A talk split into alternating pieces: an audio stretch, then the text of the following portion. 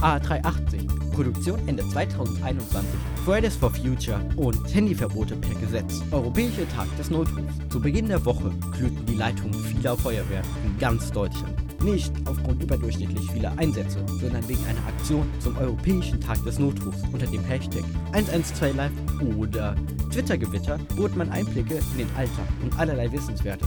Zum Beispiel, was eine Druckluftkammer ist. Nicht zuletzt möchte man auch Interessenten werben, doch in erster Linie geht es um die Verbreitung der europaweit gültigen Notrufnummer 112. Alarmierend ist, dass nur rund zwei Drittel der Menschen in Deutschland die Kurzwahl kennen. In letzter Sekunde in Wiesbaden vorerst keine Fahrverbote. In Darmstadt ist es bereits beschlossene Sache.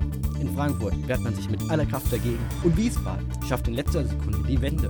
Die Rede ist von Fahrverboten für Dieselfahrzeuge. Durch weitere Radwege, Park-and-Ride-Parkplätze und viele Elektrobusse sei der Luftreinhalteplan der Landeshauptstadt so gut wie kein zweiter in der Bundesrepublik. Aus diesem Grund zog die Deutsche Umwelthilfe, DUH, ihre Klage vorerst vor dem Verwaltungsgericht zurück. Im Sommer werde man die neuen Messwerte den erhofften gegenüberstellen.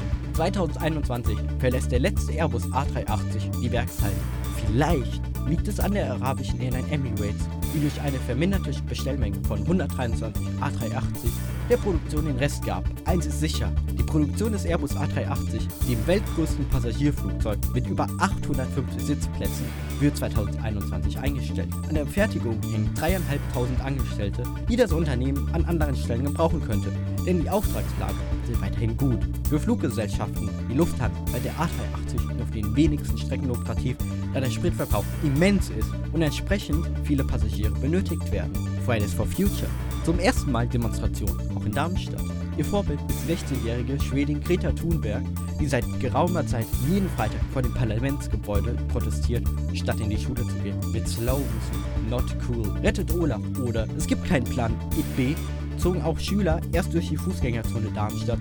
Später überquerte man wichtige Kreuzungen. Folglich wurde der Verkehr für eine Weile lahmgelegt und es kam zu teils massiven Verspätungen beim ÖPNV. Mindestens zwei Zwischenfälle in Form von gezündeter Pyrotechnik betrübten den sonst positiven Eindruck. Insgesamt wird von 2000 bis 2900 Teilnehmern ausgegangen. Die Polizei nimmt die goldene Mitte, zweieinhalbtausend. Trump ruft nationalen Notstand auf, nachdem sich Demokraten wie auch die Republikaner auf einen Haushalt für das kommende Jahr einigen, rief Präsident Donald Trump am Freitag den nationalen Notstand aus. Er argumentiert mit einer Drogenkrise und erweiterter Kriminalität an der Grenze zu Mexiko, um auf diesem Wege die fehlenden Milliarden Dollar zum Bau der Grenze zu erhalten. Der Haushalt sieht dafür rund 1,4 Milliarden Dollar vor. Die Oppositionschefs halten das Vorgehen für Missbrauch und einen gesetzeswidrigen Akt, wodurch man schnell vor Gericht ziehen wolle. Auch sein Vorgänger Obama rief den nationalen Notstand auf. Doch war seine Motivation die Bekämpfung der Schweinepest. Generelles Handyverbot für unter 14-Jährige. Ein Handyverbot per Gesetz für alle unter 14-Jährigen. Das schlägt eine Beraterin der Bundesregierung Julia von Weiler vor. Als Grund nennt sie Konsum und Verbreitung pornografischer Bilder und Videos, auch von Gleichaltrigen. Weiter vergleicht Weiler Smartphones bzw. das Internet mit, mit Alkohol und Drogen. Zitat: So wie wir Kinder vor Alkohol oder anderen Drogen schützen, sollten wir sie auch vor einer zu frühen Smartphone-Nutzung schützen. Insgesamt stößt sie dabei auf viel Gegenwind bei einigen Politikern und deren Parteien. Bundesliga. Rekordverdächtiges Wochenende. Gleich zwei Rekorde wurden während dem 22. Spieltag der Fußball-Bundesliga gebrochen. Das schnellste Eigentor schoss der FC Bayern-Spieler Leon Goretzka nach nur 13 Sekunden. Dennoch besiegte man Augsburg mit einem Endstand von 3 zu 2 Toren, wodurch Bayern auf Platz 2 der Tabelle steigt.